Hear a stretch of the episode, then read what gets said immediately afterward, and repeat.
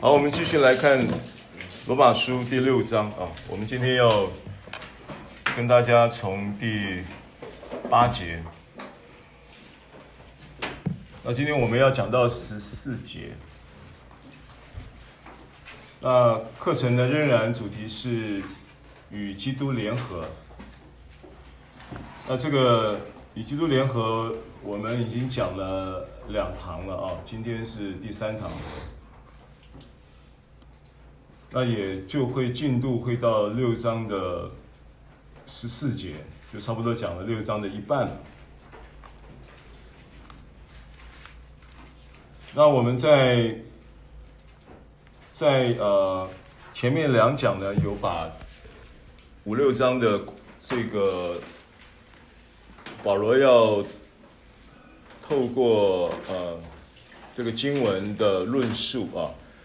要大家理解的两个重点，一个重点就是基督呢，他救恩的一个代表性啊。那一个重点呢是基督救恩的一个含瓜性。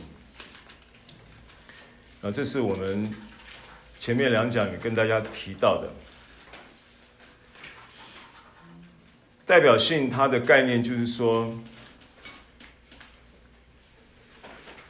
他为我们流血啊！他为什么为我们流血？那个血就可以赦罪呢？为什么耶稣基督他流血在十字架上流血，而他的流血就可以有赦罪的功能在人的身上呢？当然，他流血的这个事实。他必须透过你接受并相信这一件事情，那他会在你身上产生赦罪的功能，对不对？这是主观的，但是客观的事实来说，他为什么流血可以有赦罪的功能？就着你主观的立场来讲，你必须接受这个事实。它产生赦罪之恩，但为什么你接受了这件事情，它就在你的生命中可以有赦罪的功能？它有一个客观的背景是很重要的，就是耶稣基督他是一个无瑕疵的祭物嘛，对不对？他成为一个祭物献祭赎罪，对不对？他叫赎罪祭，对不对？那他成为一个无瑕疵的祭物，这件事情的意义是什么呢？它代表了耶稣基督他的人生，因为他献祭的时候他是三十三岁嘛，那他有三十三年的为人生活，对不对？那他的为人生活是完美的，是没有瑕疵的，是没有罪恶的，是连罪恶的意念都没有的。所以他才能合格的成为这个祭物，对不对？这是不是他成为赦罪的、流血赦罪的这个救恩的一个前提？你我就不能当这个祭物啊，对不对？但是耶稣基督可以嘛？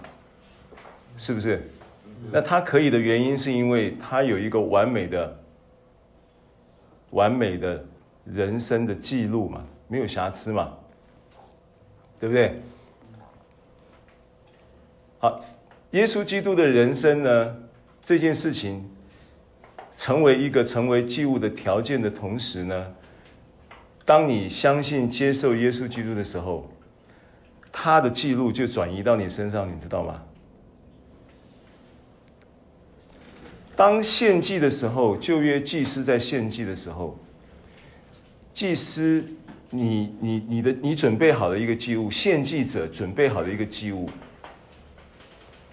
然后祭司在在进行这个祭祀的礼仪的时候，有一个礼仪的过程是什么？是献祭者他必须要按手在这个祭物的头上，知道这个礼仪吗？这个按手有两个意思，第一个意思叫做联合，就是我们刚刚所说的，啊，我们讲到耶稣基督救恩他成为一个祭物，他如何成为一个祭物？这个祭物必须是合格的，要经过检视的，而检查它的，在旧约的时候，由这些牛羊鸽子作为预表，然后呢，祭司就要去检查，检查它没有瑕疵，它成为合格的祭物，然后就可以献祭。好，所以这个无瑕疵的行为，或代表了无瑕疵的人生呐、耶稣基督，他成为一个代表的人物，代表了你，可以合格的到神面前，对不对？然后呢，这个代表性发生了以后，还要有一个联合性，就是按手，含瓜性嘛，按手在这个祭物的身上。所以它代表的也是联合，对不对？好，那你跟这个祭物联合了，这个祭物的所有的无瑕疵的这个完美记录就到了，转移到了你身上，明白吗？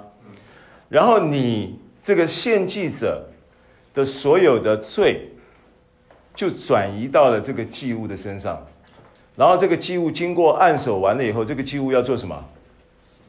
这个祭物要去被杀嘛，就好像基督要钉十字架一样嘛，right？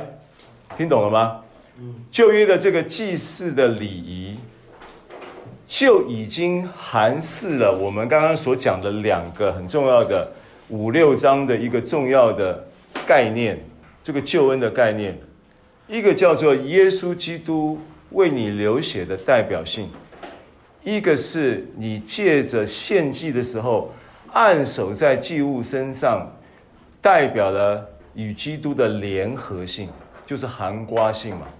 这是我们过去前面这两堂几堂课跟大家分享的时候讲到的两个很重要的关联，对不对？跟你之间发生的一个耶稣基督的这一个这个钉十字架的这件事情，跟你发生的关系。啊，所以。这个观念就是五六章的一个一个层次了啊，呃，那所以上次我们在从一章讲到呃六章的一节讲到第呃七节的结构时，他其中也跟大家讲过了，就是六章一节是一个一节是一个问题，对不对？然后二节呢？三节到五节呢，在解释一节、二节的这个问题。那三节到五节呢，他在解释这个问题的同时呢，又更深入的透过六节到十四节，在说明这个三到五节是怎么回事。所以他是在剥洋葱啊，啊，这是我上次跟大家在讲六章的时候的一个结构。好，那所以经文的事实，我相信我们走到目前为止，应该都已经有了概念了。因为你要明白这个这个经文的事实在讲什么，那你不明白，你很难有启示；你明白了，你就容易蒙得到启示。那今天的这个经文呢，从八节开始，哦，这个进度从八节开始啊，八到十四节，来，我们看一下这个圣经的经文。两百十七页。两百十五页。好，八节说：“我们若是与基督同死，就信必与他同活，因为知道基督既从死里复活，就不再死，死也不再做他的主了。他死是向罪死了，只有一次；他活是向神活着。”这样，你们向罪也当看自己是死的，像神在基督耶稣里却当看自己是活的。所以，不要容罪在你们必死的身上作王，使你们顺从身子的私欲；也不要将你们的肢体献给罪做不义的器具，倒要像从死里复活的人，将自己献给神，并将肢体。做义的器具献给神，罪必不能做你们的主，因你们不在律法之下，乃在恩典之下。好，那这一这一段我们今天要看的这一段圣经呢，呃，它又有两个比较重要要提示大家的重点了，因为从六节开始一直到十四节是一个整个段落嘛，那他要要教导什么呢？要教导三到五节的这个教导，叫做与基督受洗归入基督耶稣的死。然后又是又能够与他一同埋葬，那能够在他死的形状上与他联合，也要在他复活的形状上与他联合，啊，所以三到五节的这个联合的这个真理，啊，就是阐述就就从六节到十四节，啊，那六节呢，上次跟大家提到一个重点，一个重点的原则叫做知道。你为什么能够能够在死的形状上与他联合，并且也能够在复活的形状上与他联合？那意思就是说，当耶稣基督死的时候，钉死在十字架上的时候，是跟你一起定的；然后他活的时候，也你也跟着他一起活了。这就是联合的意思嘛。白话的说法就这么说法。对，那为什么？为什么这个你在他死的形状上与他联合，也能够在他复活的形状上与他联合呢？这件事情，How come？为什么会这样？为什么这个事情会发生？他说：“因为知道。”六节，看六节，看到因为吗？因为知道。我们的旧人。做罪生灭绝，叫我们在做罪的奴仆。好，所以因为知道，就是就是你你你你从这个死的形状上与他联合，然后到复活的形状上与他联合的一个一个 know how。啊，所以知道是什么意思？知道它不是一个客观的知识嘛？知道它关系到的是你听到，然后你就信到。你信到，然后你就会看到；你看到，你就会意识到。你的你的意识到，又会带进什么？带进很多生活的察觉，然后生活的察觉又会带来很多生活的注意，然后你注意到了以后，你又会很很多的发现启示嘛。然后你会有很多的发现之后，你就会有很多的学习，然后你会有很多的经历，就变成主观的喽。所以知道是一个原则，gnosko 是一个原则嘛？希腊字 gnosko，gnosko 这个字义就包含了我们刚刚所讲的这一些啊。我在我在跟你解释 gnosko 这个字的时候，希腊字的这个字的时候，这个字最后指向一个什么？最后指向一个很重要的一个关系状态，叫做同房嘛。希腊字男女的性行为就是用这个 genosko 这个字啊，这个字是个动词来的。那这个字的字义可以这么用，但是它只主要它的意思是在表示什么呢？表示刚刚所说的这一些 genosko 的历程。这 ginosko 的历程其实是什么呢？其实是一个产生认知的历程。跟我说认知，认知，他在产生认知哦。你知道每一个人他的思维都有一个认知，这个认知呢，它是一个。是一个反射性的的心理的一个一个知识的运作系统，它是一个反射性的运作系统。就是当你产生认知的时候，很多事情是反射的意识，是反射的动作就会出来，反射的反应就会出来。这个你你的反射啊，当当我们呃生活中我们遭遇到。威胁的时候，我们会不会有会不会有针对这个威胁的反射？我们的反射可能就是防卫，对不对？嗯。你遇到威胁的时候，你就会有防卫的反射嘛。那这个反射的行为跟反射的状态，是依据于你已经有一个心理的一个反射性的一个认知。好，所以知道其实在他在建立一个属灵的认知，而这个属灵的认知呢，是跟你原来既有的认知是不一样的，是非常不一样的。严格说起来，那个叫那个词叫做迥异啊，完全不同的。你的思维里面不会有这个东西嘛？不会有什么东西？不会有说耶稣死的时候，我信了耶稣了，所以他死的时候，他定死的时候，其实我也与他同定了。这件事情是超越时空的嘛？这件事情不是你的物质世界里面的经验嘛？这个事这个事情对你来说，你必须是透过相信去接受了这个属灵的事实之后，它就会运行在你身上嘛？让你向罪是死的嘛？向罪是死的什么概念？向罪是死的概念，就是说，当有一天毒品放在桌上的时候，你没反应，为什么？因为罪死。因为你是死，向着毒品，你是个死人呐、啊。意思就这么回事嘛。死人对什么事情都不会有反应的。所以他是不是讲？他是不是讲说，你的旧人与基督同定十字架，对不对？完了以后呢，使罪身灭绝，然后呢？啊，然后第七节说什么？对不对？已死的人是脱离了罪嘛。然后十二跳一下十一节，十一节你看一下来，请这样你们向罪也当看自己是死的，向神在基督耶稣里却当看自己是活的，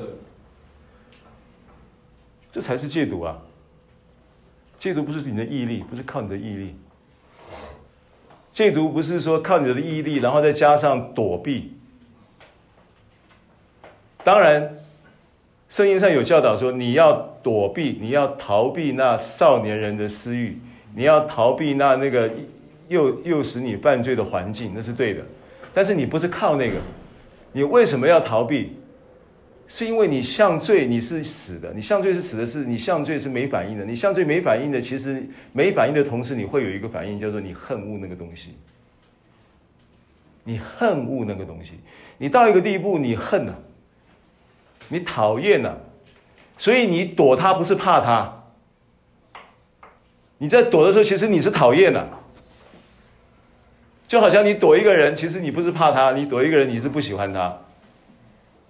那个是有差别的，同样在躲，对不对？好，所以另外一个角度来讲，这个真理在告诉你说，你与基督联合，这个就是一个这这个真理。那这个真理，圣经上这样说，你呀、就简单的选择这么信，就蒙福了，事情就这么单纯。因为唯一让这件事情它能够应验、应用在你身上的条件只有一个，就是你相信就好。只要你相信就可以了。你相信了这些事情，你就会看到它发生在你身上。这个真理就运行在你身上。好，然后第第。第七节啊，这样你明白了，对不对？因为知道，知道是一个关键，这个原则是一个关键。真理会不会使你使使你得自由？对，真理不会使你得自由，是你明白真理才会得自由。圣经上你要你要读读圣经要搞清楚啊，你们必晓得真理，然后真理才必叫你们得以自由。你不晓得真理，真理不会让你得自由的。圣经上是不是这样讲？约翰福音八章三十二节，看一下。约翰福音八章三十二节，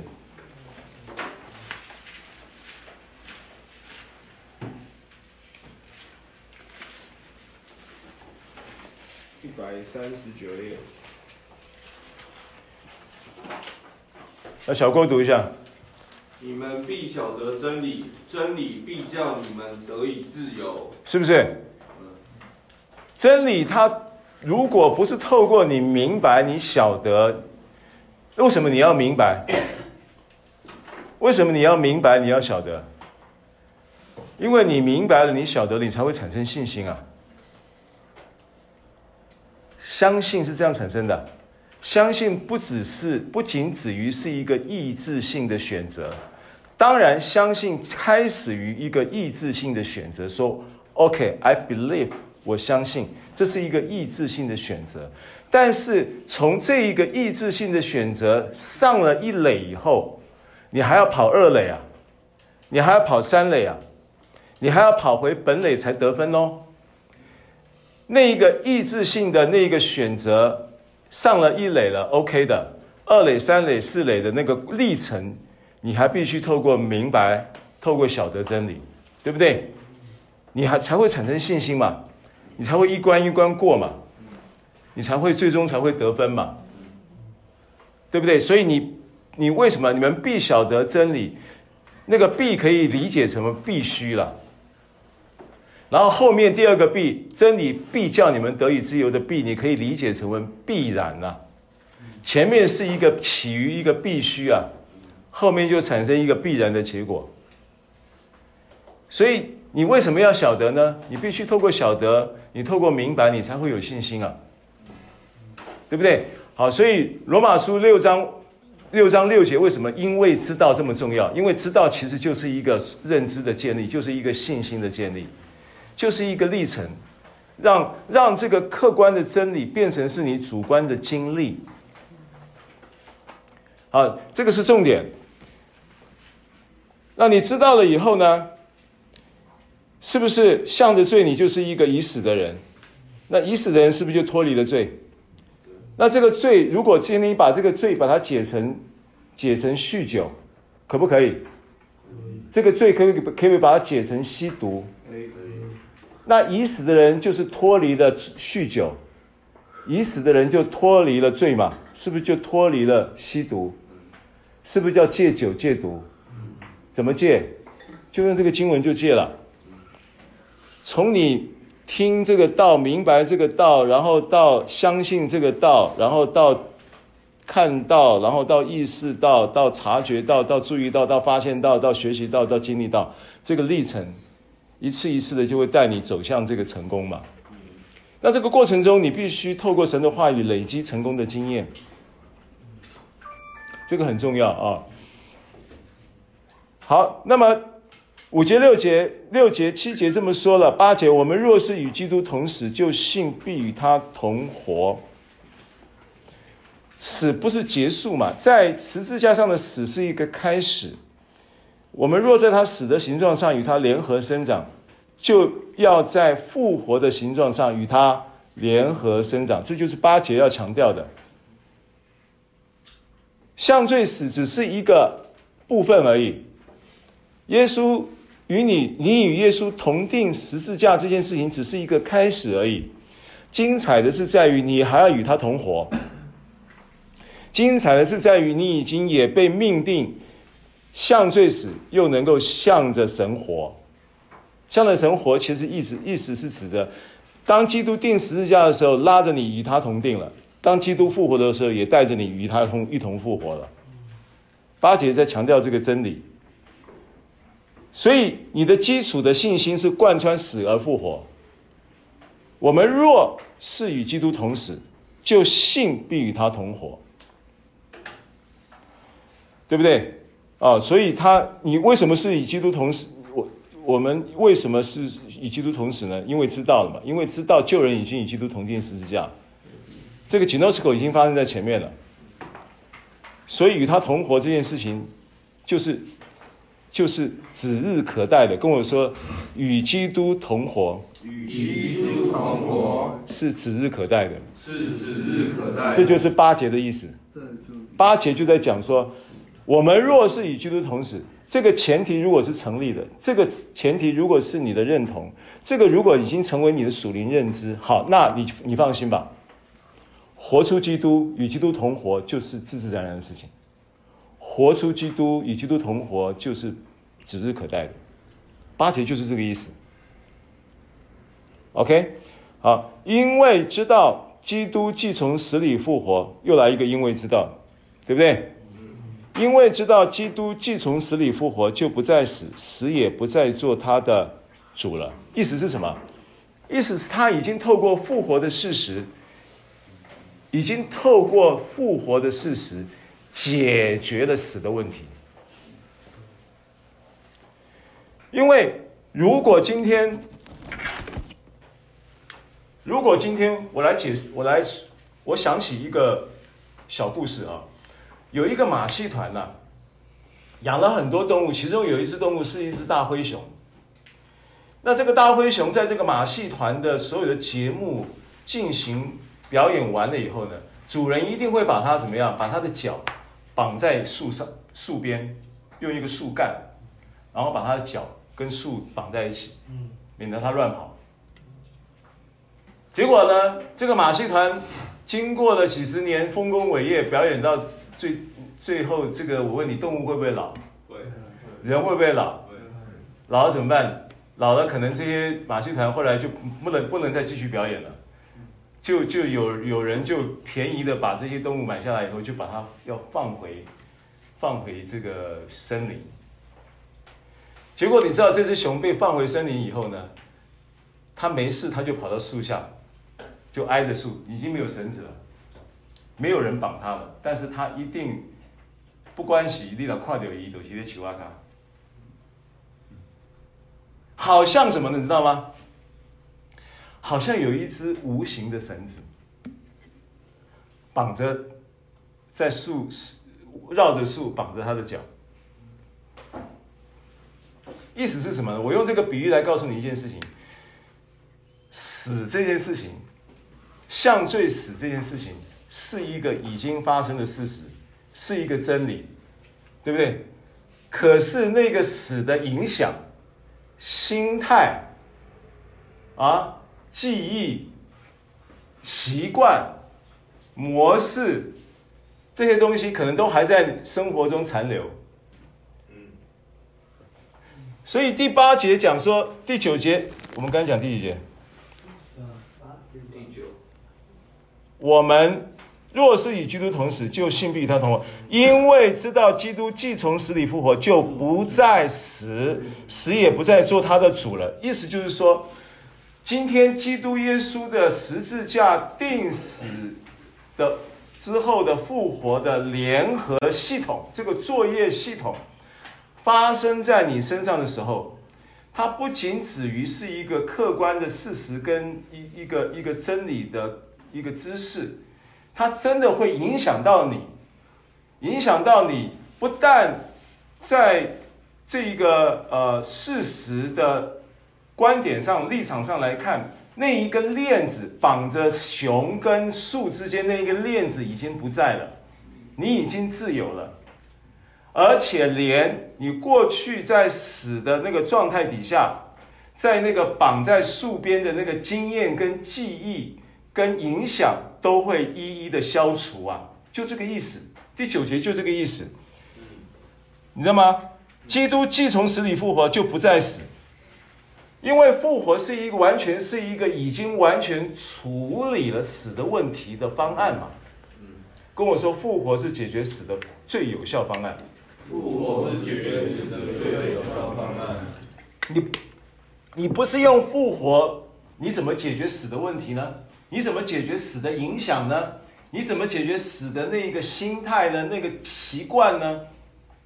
那个挨着树的习惯，那种生活习惯，你怎么解决呢？你必须透过复活嘛。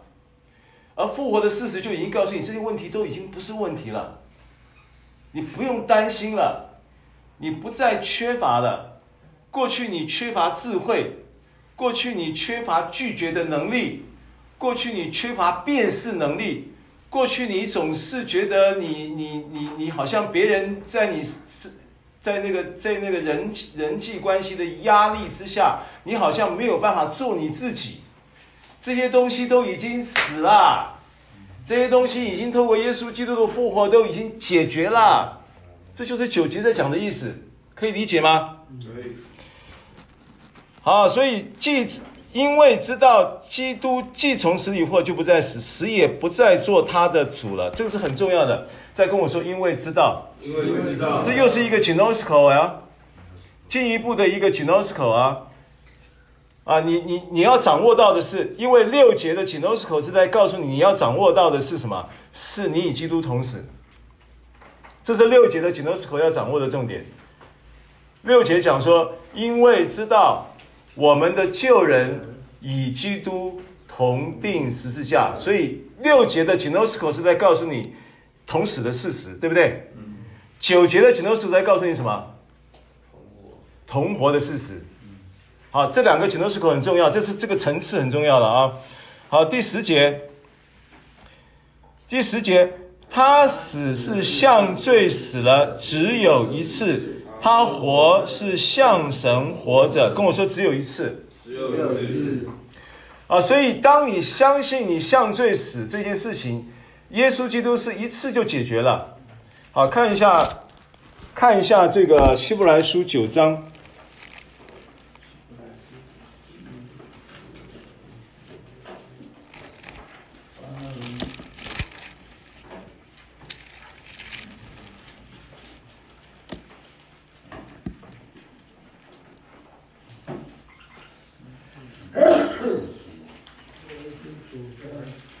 十二节，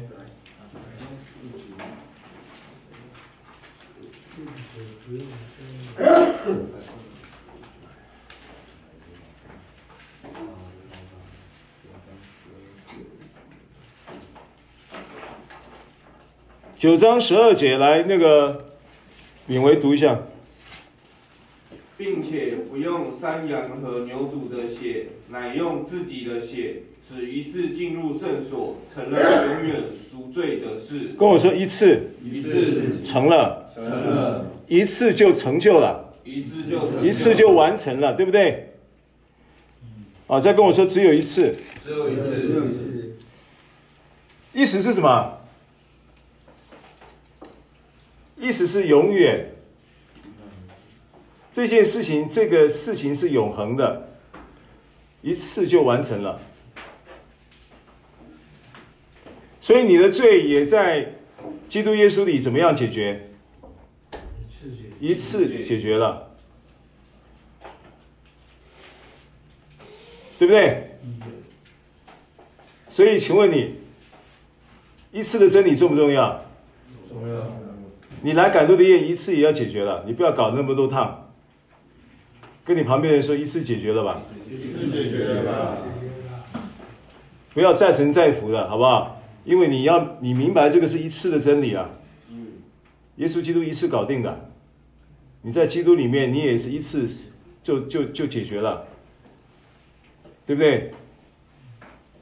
好，十二节，他死是向罪死了，只有一次，对不对？他活是向神活着，然后这是十呃，再来是十。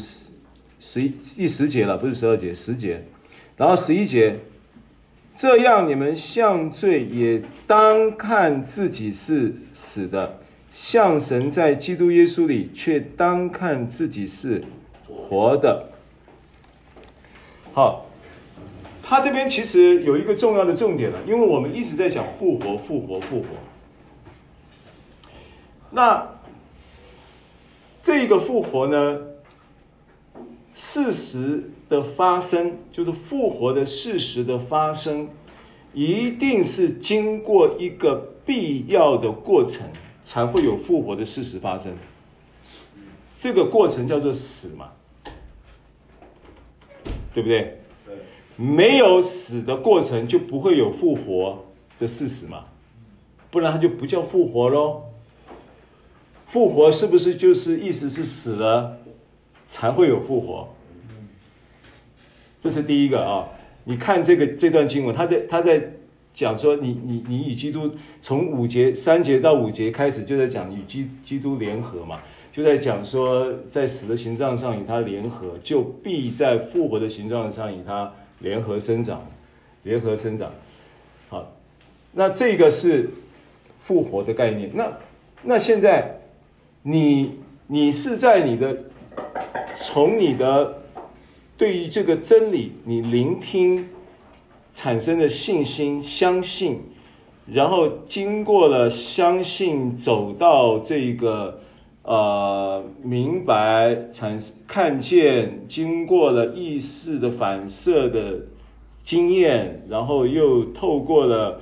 这个察觉、注意、发现跟学习，以至于主观的经历的这一个循环的过程，让你对这个真理越来越有经验，或者是越来越有信心，然后你就越来越容易进入一个正向的经历循环。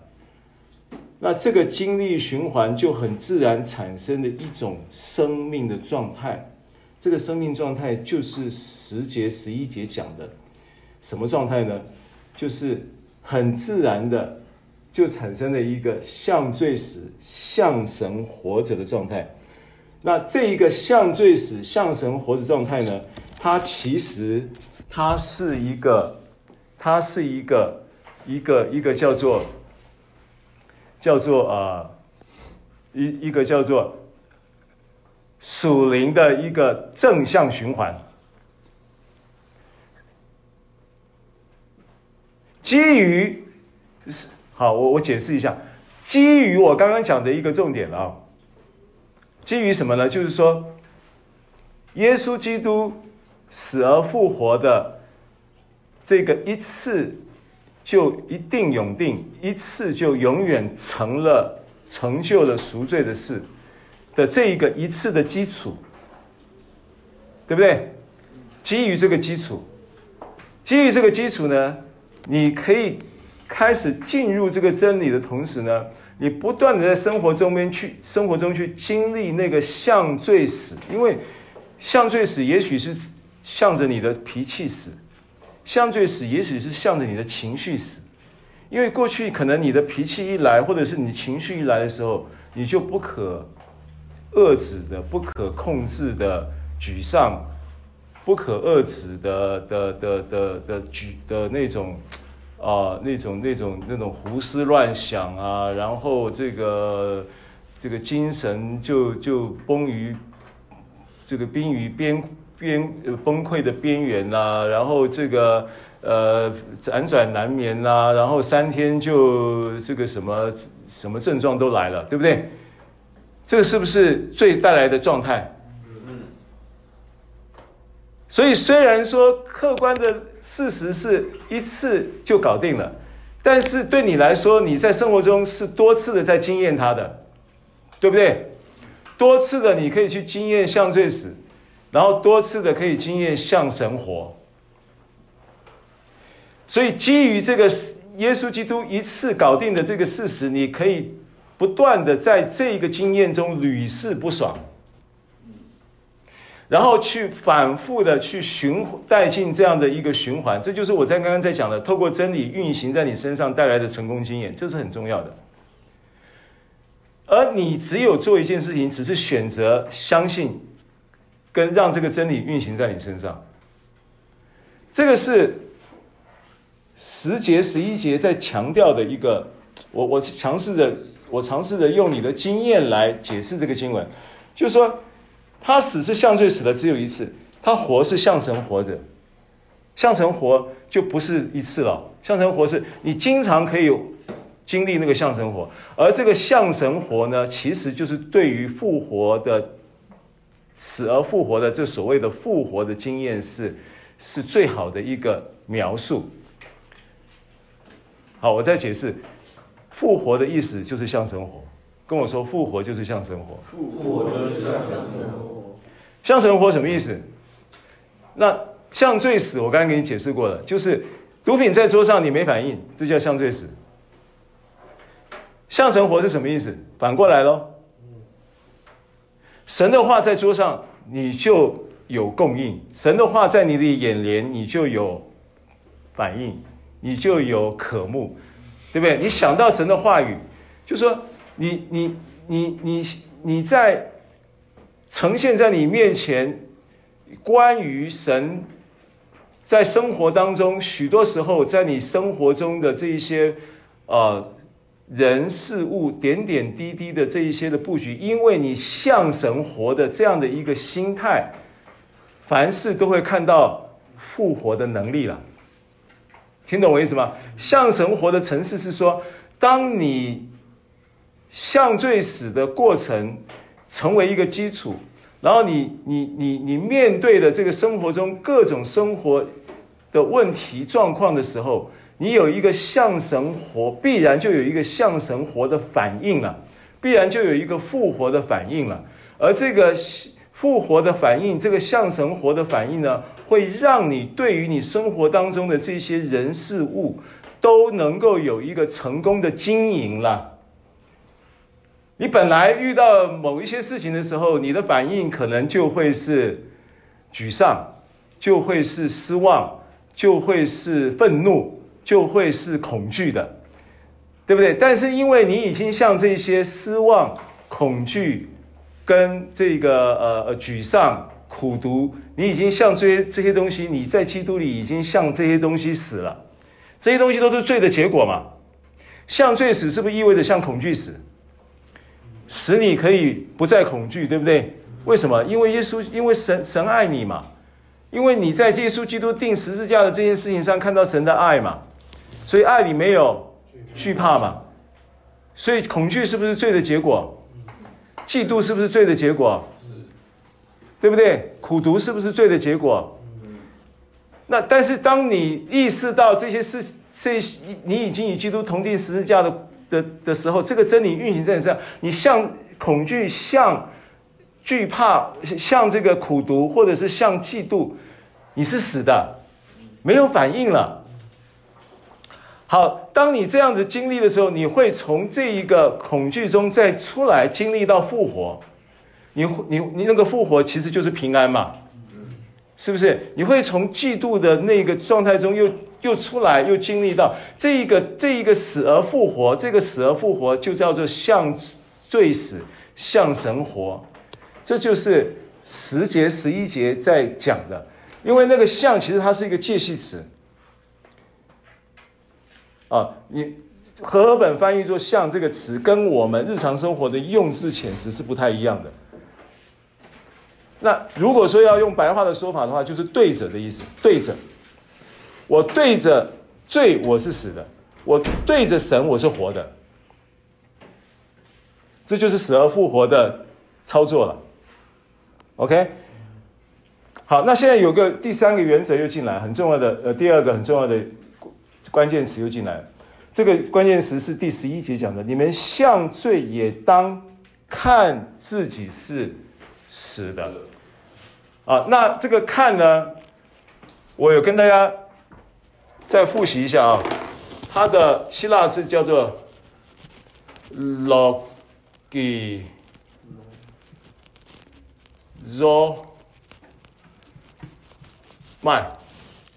这希腊字的拼音叫 logizomai，logizomai 它有两方面的意思，一方面的意思它可以解释解释成为一个会计用语，叫做计算，或者是记账，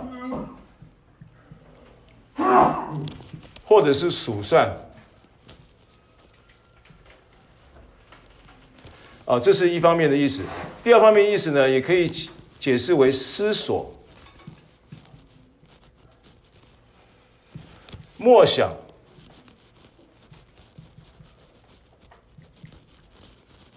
相信。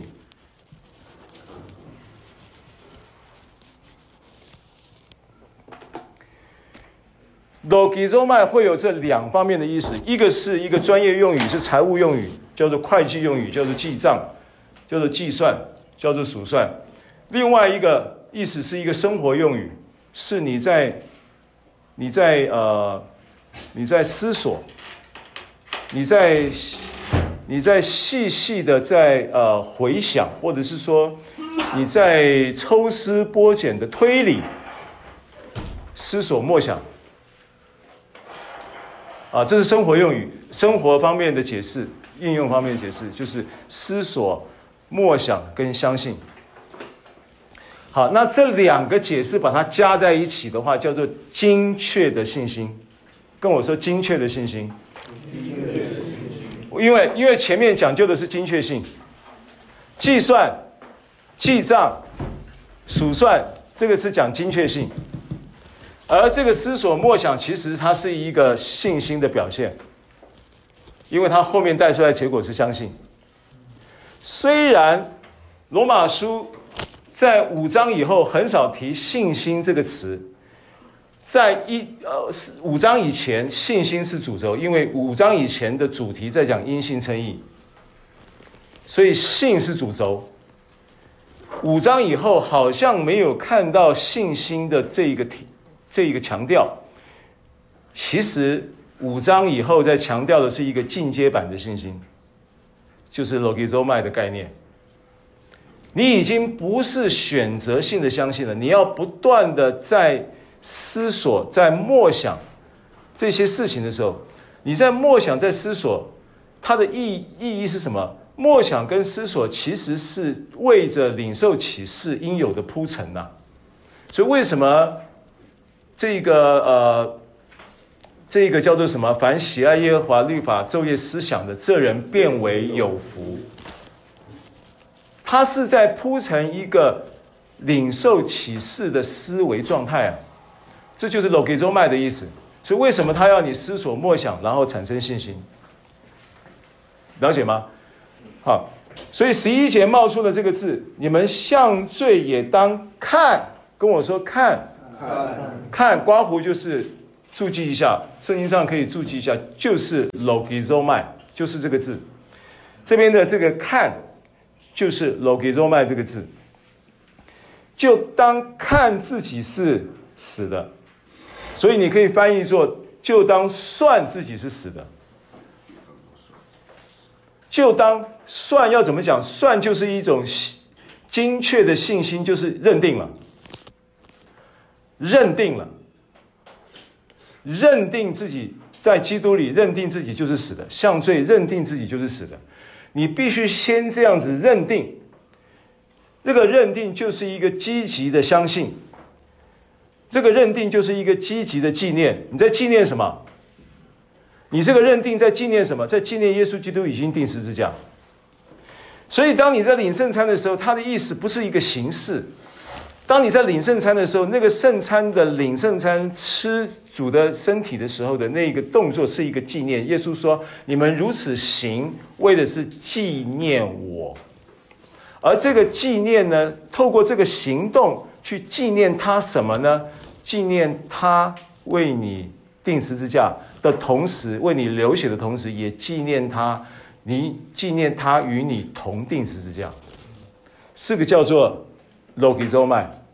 所以你向罪已当看自己是死的，然后向神在基督耶稣里却当看自己是活的。所以这个 logizo 麦出现了两次。在十十一节，对不对？啊，所以向罪看自己是死的，自然就能够产生一个结果：向神在基督耶稣里看自己是活的，是不是死而复活？好，所以他是就是从三到五节揭露了这个与基督联合，在他死的形状上与他联合生长。然后就就要在他复活的形形状上与他联合生长，就这么一大段就在解释这几个真理。而这一个真理贯穿的几个原则，第一个就是知道，跟我说 Genosko 的原则。，Genosko 的原则。第二大原则就是 logizomai 的原则，跟我说 logizomai 的原则。logizomai 的原则。这是贯穿这一段圣经的两大原则。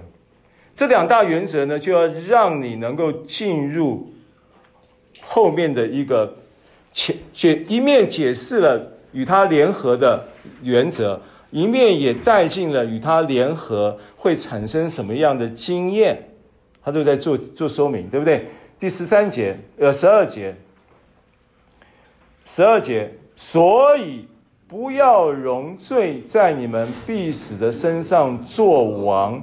使你们顺从身子的私欲，跟我说，所以，所以，好，那这是什么概念？他意思就是说，依据前面所说的这个真理，你透过 Gnosko 掌握住了，你也透过 Logizomai 掌握住了，这两个是掌握的关键原则。当你掌握住了以后，还会有一种状况，什么状况呢？他说罪呀、啊，他说罪呀、啊，在你必死的身上做王的意思就是说，呃，十三十二节再看一次啊，所以不要容罪在你们必死的身上作王，使你们顺从身子的私欲。然后十三节，也不要将你们的肢体献给罪做不义的器具，倒要像从死里复活的人，将自己献给神。好，这两节圣经在讲到，讲到什么呢？讲到那一只大灰熊为什么会一直挖黑给一一一张球啊？哈，会一直依偎在那个树旁。他说会有两种原因，使得那一只大灰熊。会一直靠在那个树旁。第一种原因是什么呢？第一种原因是那一棵树，那棵树叫分别善恶树。All right，那一棵树所代表的是律法的定罪，对不对？然后他说：“你要怎么样来面对那一棵树呢？”他说：“不要容罪在你们必死的身上作王。”意思就是说，那一个过去的那一个经验，过去那个罪和死的律的形态，过去那个罪和死的律在你身上所带来的影响，罪在被耶稣在你的身上被耶稣基督的十字架解决了之后，而那个罪的影响，跟我说罪的影响，罪的影响，从哪里看出罪的影影响？他说：“不要容罪在你们必死的身上做王嘛，做王的意思就是在你身上要来要来 control 你嘛，掌控你嘛，要来影响你嘛。掌控就是影响的最最极致的一个行为表现嘛。王是不是讲到要掌控你，要管制你嘛，对不对？不要容罪。”在你身上做完，就是不要容罪的影响还在你身上有任何的效力。所以，一方面你要懂得去抵挡，抵挡那个思想。跟我说思想，思想，那那棵树现在不在，那棵树在你的思维里面。OK，理解吗？分别善恶树是一个思维来的。分别善恶树是个制度来的，生命树也是个思维来的，生命树也是个制度来的，一个是赐生命圣灵的制度，赐生命圣灵的律，一个是最和死的律。所以那一个大灰熊的那那一棵树，你现在重点不是你要懂得去拒绝那棵树，对不对？你不要依偎，还依偎在你，你已经是新造的人了，你已经有新的选项了，你已经有赐生命圣灵的律在你里面了，对不对？你要选择的是生命树了，生命树使你自由，对不对？是分别善恶树会使你失去自由，使你被辖制嘛。所以不要容罪，跟我说不要容罪，不要容罪。如果你没有懂这个真理，前面的 genosko 你也搞不清楚，后前面的 Logizomai 你也没搞清楚的情况之下，不要容罪在你们必死的身上做王这件事情，你只会用行为化的概念去看而已，你只能看行，你只能用行为要求来看。但现在呢，当然它是个行为，但是不是行为要求。当你拒绝罪的时候，需不需要行为？当你拒绝，就好像，就好像譬如说我讲光复。台湾光复的时候，你知道台湾光复的时候，那个时候没有网络啊，那个时候也没有什么电视啊，对不对？然后很多已经光复了，然后那个已经日日本已经打败了，日日本日军已经打败了，但是驻守在很多乡间的乡下的这些的日本兵还在那边耀武扬威啊。那你老百姓不懂不知道。不不不明白这个事实，或者是不知道不不不知道起来，知道了这个消息，说日本已经战败了，日本已经投降了，就等同于这个日本的军官或者日本的士兵对当地老百姓已经没有什么，没有辖制的权利了，对不对？老百姓可以不用听他的了，是不是？所以你如果不明白，你还会继续听他的吗？所以不要容罪的意思是你已经，耶稣已经得胜了，罪已经被定死了，罪已经被解决了，耶稣也已经复活了，所以这个事情已经发生的情况下，你可以不用容罪在你身上作王了，你已经有了这个什么，有了这个，有了这个这个真理的前提了，已经已经你已经得救了，对不对？你可以不要容罪，所以你不明白这个真理的话，你你你还是心虚的，你只是去进行一个抗争，你不是抗争，你是带着一个。一个已经胜利的事实跟权柄，可以命令，可以拒绝任何罪的要求，对不对？任何的那个，就是老百姓不知道还会怕嘛？但你知道了，你就你就可以不用怕。你你们已经打败了，你没有权利在这里对任何乡民在鱼肉乡民或者做什么不公不义的事情，对不对？好，所以一方面。不要容罪在你们必死的身上做王，这个话你明白了吗？那不要容罪时，在你们身必死的身上做王这件事情，具体的实践是什么呢？具体的实践就是下一句话：不要容罪在你们必死的身身上做王的下一句话的意思，就是在解释说。什么叫做容罪在你必死身上做王？就是顺从身子的私欲，就等同于容罪在你必死的身上做王。OK，所以等于是说，你今天你人人跟人的生命跟罪的生命会有一个 contact，会有一个连结，其实是基基于人生命中的私欲。啊、所以呢，使你们顺从身子的私欲。换句话说，你可以不顺从身子的私欲。为什么你可以不顺从？不是行为要求啊，这个不叫禁欲，不是禁欲主义的概念啊，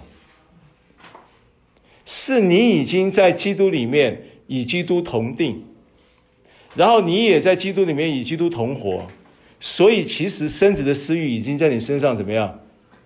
没有，连同这个罪都没有权利了。本来这个生子的私欲跟这个罪是合拍的。那现在呢？你可以不容罪在你身上作王，你也可以不用听从你生子的私欲。你已经你已经有了胜胜过了生子私欲，因为你已经在基督里面与他同死，也与他同活了。意思就是这样子。所以第十二节在告诉你的是，有一个。罪的权势所带来的影响，还要尝试着要来吓唬你，对不对？还要尝试着要做困兽之斗，还要尝试着要回头过来拐你。你不要被他拐了，你有权利拒绝，你有能力拒绝，不是行为要求，这是在告诉你一个真理：你有那个能力拒绝，你只要跟他说 “no” 就可以了。因为你已经在基督里面，你已经有不一样的身份了，你已经有不一样的地位了。这是十二节的解释，这样你明白了吗？那十三节是什么呢？十三节又讲一个也不要，表示什么？表示这件事情是两面的。十二节是一方面，就是罪在你身上有一个，有一个呃，有一个这样的一个一个影响。可会运会做的影响空间，而你要懂得拒绝它，这是一方面。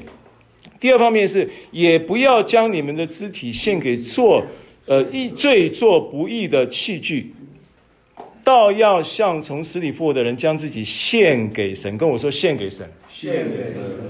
好，这是两方面的。一方面你要抵挡拒绝，对不对？拒绝罪的诠释。跟私欲的合拍，对不对？要拒绝这个东西啊，这是一面。而这个拒绝不是行为要求，我要再强调，不是行为要求，因为过去这个经文你都会把它看成是行为要求，它不是行为要求。这个是什么？这个是基于你已经在基督里面的新身份，你已经在基督里面，你已经与他同定，你已经在基督里面与他同活。你向罪是死的，向神是活的，所以你有能力拒绝，所以你必定能够拒绝成功。OK，好，这个是第十第十二节的一个重点。那十三节在说什么呢？十三节说，不但你在消极面，你要懂得拒绝。意思就是说，不但你在消极面，你不要去做不该做的事。不但你在消极面，你有能力不做不该做的事，你还在积极面，要将自己献给神。消极面你要拒绝罪的权势，积极面你要建立义的关系，献给神。一方面你拒绝罪，一方面你建立义，看到消极跟积极吗？十二节讲的是消极面的作为，十三节讲的是积极面的作为，看懂了吗？啊，最后十四节，十四节就是这一段整段从六章一节到十三节阐述完毕的结论，十四节就是结论啊。预备，请，罪必不能做你们的主，因你们不在律法之下，乃在恩典之下，这就是结论了。这些圣经我们都很熟悉了。那这个结论怎么导出来的？就是从一节开始，前面两讲到现在，把它导出来这个结果。你明白，你知道，你 ginosko，你也 l o g i z o m a 这个事情，变成你也献给神，你也积极的去把自己交在神的手中，把你的意念，就说你你仍然有一个残缺的意，就是不完整的思维结构，没有关系，你把自己交给神。神的话会启示你去补全那些思维上不完整的结构，对不对？我们都还在学习嘛，神的话语我们都还在学习啊。我边讲我也在学习啊。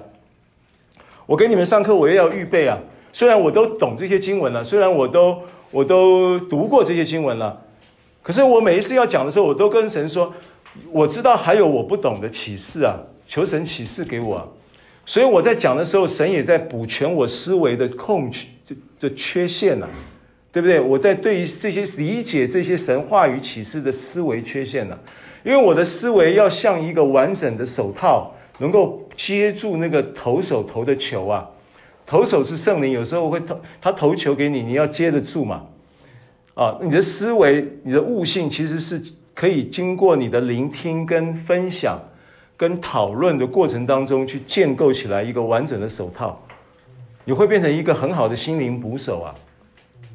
当你在听人说话的时候，神的灵会像一个捕手一样去捕捉人的需要啊。然后神的灵会给你那个捕捉到了之后的启示，去把话再给对方啊。那个对方会因为你的话会得到鼓励、得到安慰、得到造就、得到祝福啊，甚至得到医治啊。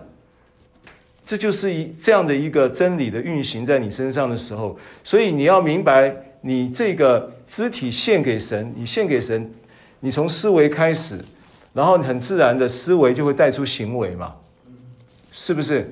所以光这两个二维，这一个思维一个行为，你你你你你的生命就突破了，就搞就搞定了。那这完全都建立在神话语的基础。好，所以十四节的结论很重要的是，他告诉你，很斩钉截铁的告诉你，你在恩典之下，不在。律法之下，那因为这个缘故，所以罪必不能做你们的主。你已经完全脱离了罪了。这件事情会透过这个真理运行在你身上，让你真的能够完完全全脱离你现在想要脱离的，不管是什么毒瘾、酒瘾还是什么瘾，通通瘾，这些瘾都是小事。它不但要改改变，让你脱离这些行为上的瘾、情绪上的瘾。或者是习生活中啊、这个所谓物质的瘾啊，各种的瘾啊，他还要去让你能够享受那个在基督里面恩典的祝福跟生命。所以你不但不在律法之下，你不但不但不但这个必罪必不能做你们的主，不在律法之下，而且你还在恩典之下，要享受从神来给到你的这些恩典的所有的喜乐、平安的祝福。我们来祷告，主耶稣，谢谢你透过在六章的一到十四节，我们自己过这三堂课，我们有了一个呃一个概念性的认识。愿这些话语，呃，在按着每一个弟兄个人的需要，圣灵启示个人，带领个人。祝福个人，造就个人，在基督的恩典中长进。奉耶稣的名祷告。阿门。